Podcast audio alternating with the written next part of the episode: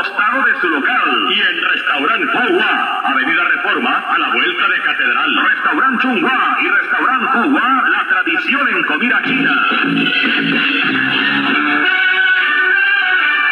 XCSU, 790 kHz, 1000 watts de potencia desde Mexicali, Baja California, México.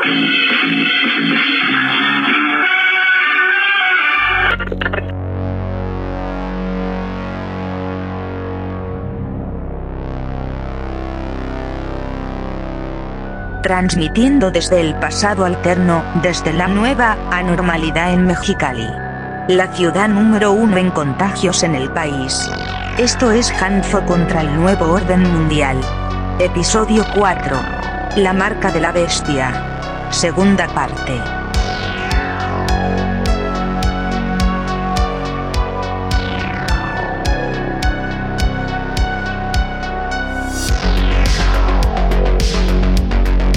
Bienvenidos. En esta ocasión hablaremos sobre el 666 y lo que la Biblia enseña sobre esta cifra. Así que prepárate porque este episodio estará bestial.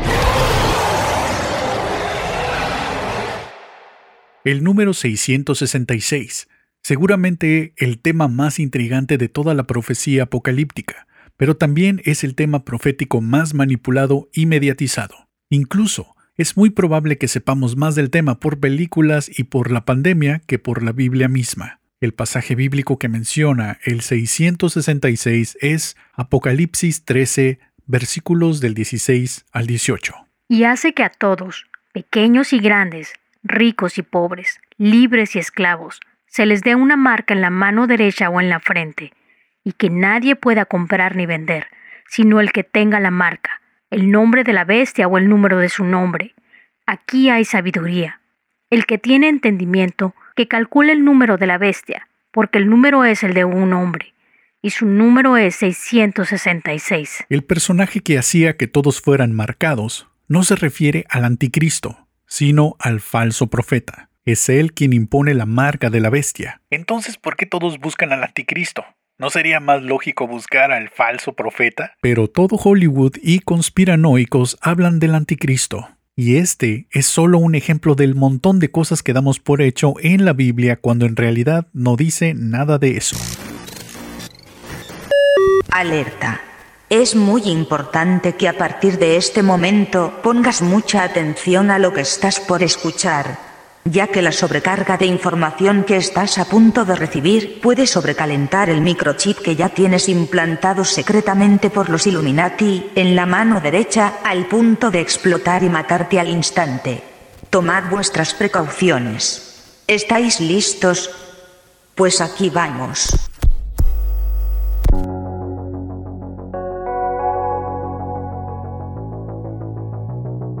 Empecemos por analizar el objetivo de la marca de la bestia. Este se encuentra en Apocalipsis 13:12. Y ejerce toda la autoridad de la primera bestia en presencia de ella, y hace que la tierra y los moradores de ella adoren a la primera bestia, cuya herida mortal fue sanada. El versículo 15 también nos dice que el objetivo de la imagen de la bestia es recibir adoración. La gente será dividida en dos grupos, eres de los que lo adora o no lo adora. No habrá posiciones neutrales. Apocalipsis 24 deja claro que los que no reciban la marca serán ejecutados, ya que se rehusaron a adorarla, y no porque quisieron comprarse un galón de leche en la tienda sin la marca de la bestia. Vi tronos y en ellos estaban sentados los que habían recibido autoridad para juzgar. Vi también las almas de aquellos a quienes les cortaron la cabeza por haber sido fieles al testimonio de Jesús y al mensaje de Dios. Ellos no habían adorado al monstruo ni a su imagen, ni se habían dejado poner su marca en la frente o en la mano. Ahora, ¿a qué se refiere la Biblia cuando dice marca? Esta palabra de marca está por toda la Biblia. Por ejemplo, en Levítico se usa varias veces como referencia de los que eran ceremonialmente impuros, usualmente relacionados con la lepra. En este caso, la marca era visible. En Ezequiel 9:4 se usa marca de una manera similar a la usada en Apocalipsis. Y le dijo, recorre la ciudad de Jerusalén y pon una señal en la frente de los que sientan tristeza y pesar por todas las cosas detestables que se hacen en ella. En este caso, esta marca era de preservación, similar a la sangre sobre las puertas en la Pascua relatada en Éxodo 12. En Ezequiel, esta marca era visible en la frente. Siete de las ocho veces que se usa la palabra marca o señal en el Nuevo Testamento griego aparecen en Apocalipsis. Todas se refieren a la marca de la bestia. Dicha palabra en el griego es harakma, que significa sello, figura esculpida, marca, rasguño, impresión o grabado. El doctor en teología, Robert Thomas, explica cómo la palabra marca era usada en tiempos antiguos. Esta marca debe ser algo similar a lo que se les ponía a los soldados, esclavos y devotos de templos en los días de Juan. En Asia Menor, los devotos religiosos paganos presumían sus tatuajes como emblema de propiedad a cierta deidad. Esto se asemeja a la práctica de llevar marcas o signos para anunciar su lealtad religiosa y al hábito de marcar esclavos con el nombre o con alguna señal especial de sus dueños.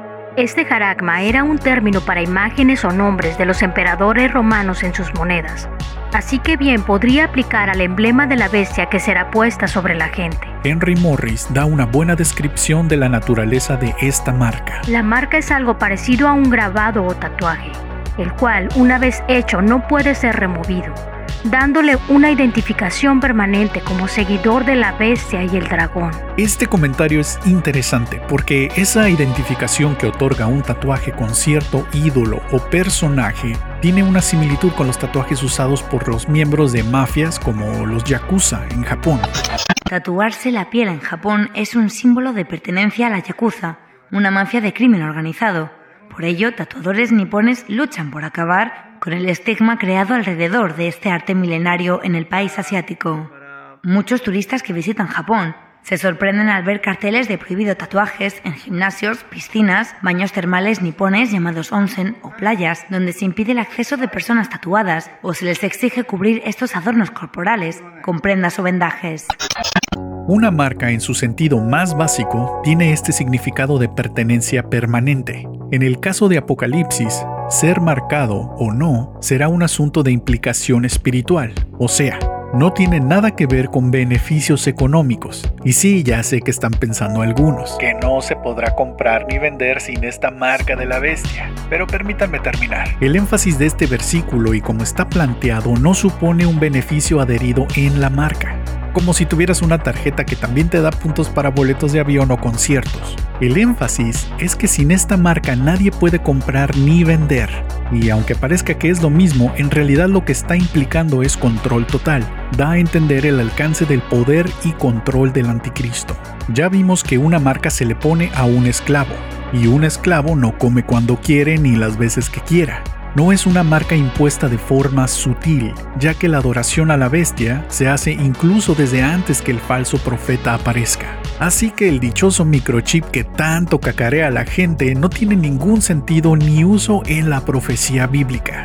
Ahora, Calcular el número de la bestia, como lo dice Apocalipsis 13:18, simplemente significa usar los números asignados a cada letra que forman su nombre y contarlos. Se han hecho infinidad de especulaciones y muchas caen en lo ridículo al buscar al anticristo por todos lados, por lo que el problema es de interpretación y de cerebro en algunos casos. Por ejemplo, en los resultados más famosos al intentar contar el número de la bestia en los años 80 están los nombres de John F. Kennedy, Gorbachev y Ronald Reagan. De todos estos se dice que sus nombres suman 666. A mí no me consta, pero bueno, eso dicen quienes ya se pusieron a contarlos, ¿no? En los años 90, con el nacimiento del Internet, recuerdo que comenzaron a circular mails y páginas muy primitivas diciendo que el nombre completo de Bill Gates sumaba 666, al igual que su sistema operativo MS2 6.2, el Windows 95 y System 7.0 asegurando que el Internet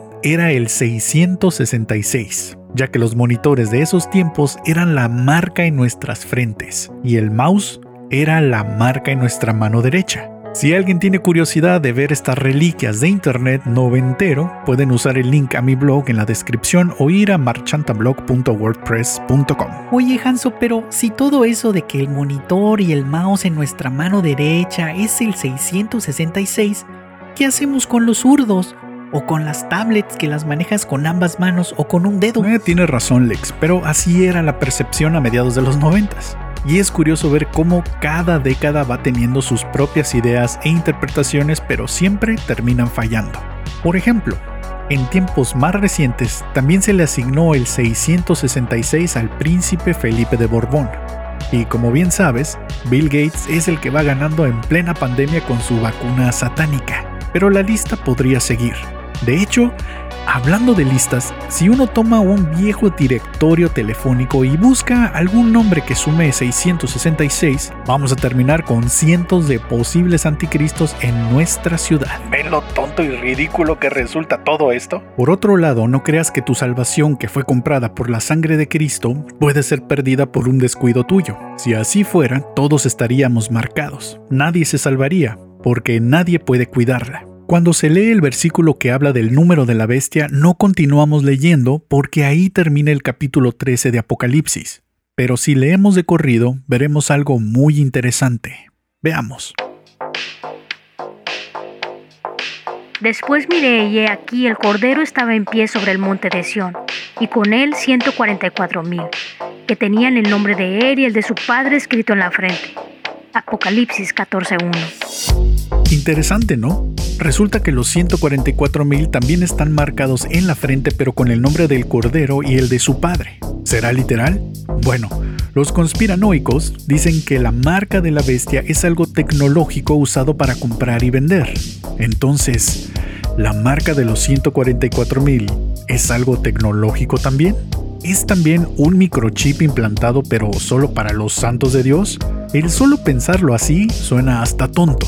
La respuesta más lógica sería decir que estos 144.000 están marcados como señal de pertenencia o propiedad al Cordero y al Padre. Ambas marcas tienen características similares. Los versículos siguientes en el capítulo 14 dicen claramente que estos 144.000 tocaban sus arpas y cantaban un cántico nuevo era una adoración a su Salvador. Por lo tanto, la marca de la bestia tiene que ver con una adoración al dragón y su anticristo.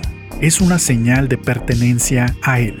Para quienes vivan en estos tiempos les será claro mediante la ayuda del Espíritu de Dios, sin tener que estar desde ahora buscando al anticristo y el 666 hasta en las cajas de cereales. Y si de buscar el 666 se trata, ¿por qué no contar el número de tu propio nombre? Digo, en una de esas, pues tú podrías ser el anticristo, ¿no?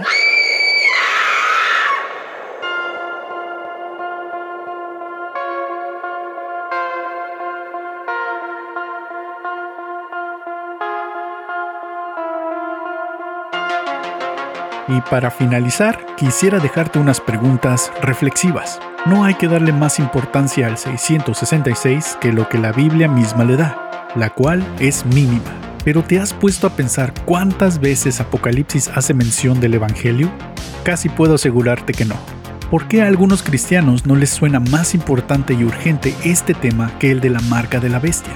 ¿Por qué no pueden entender que el mensaje de Apocalipsis es de revelar al Hijo de Dios en poder y gloria, destruyendo el mal para siempre, y mostrarnos que nosotros ganamos al final? ¿Por qué no pueden ver que este libro revela la gloria de su Evangelio y la culminación de la obra de salvación, y es para darnos esperanza, ánimo, alegría, seguridad y gozo en él? ¿Por qué no pueden ver el amor de Dios en este libro? porque todo esto es opacado por un numerito en un versículo que jamás se vuelve a mencionar. Es momento de poner nuestra atención en lo que realmente importa. Espero que este episodio te ayude a eso. Muchas gracias por escucharnos. Hanso, out.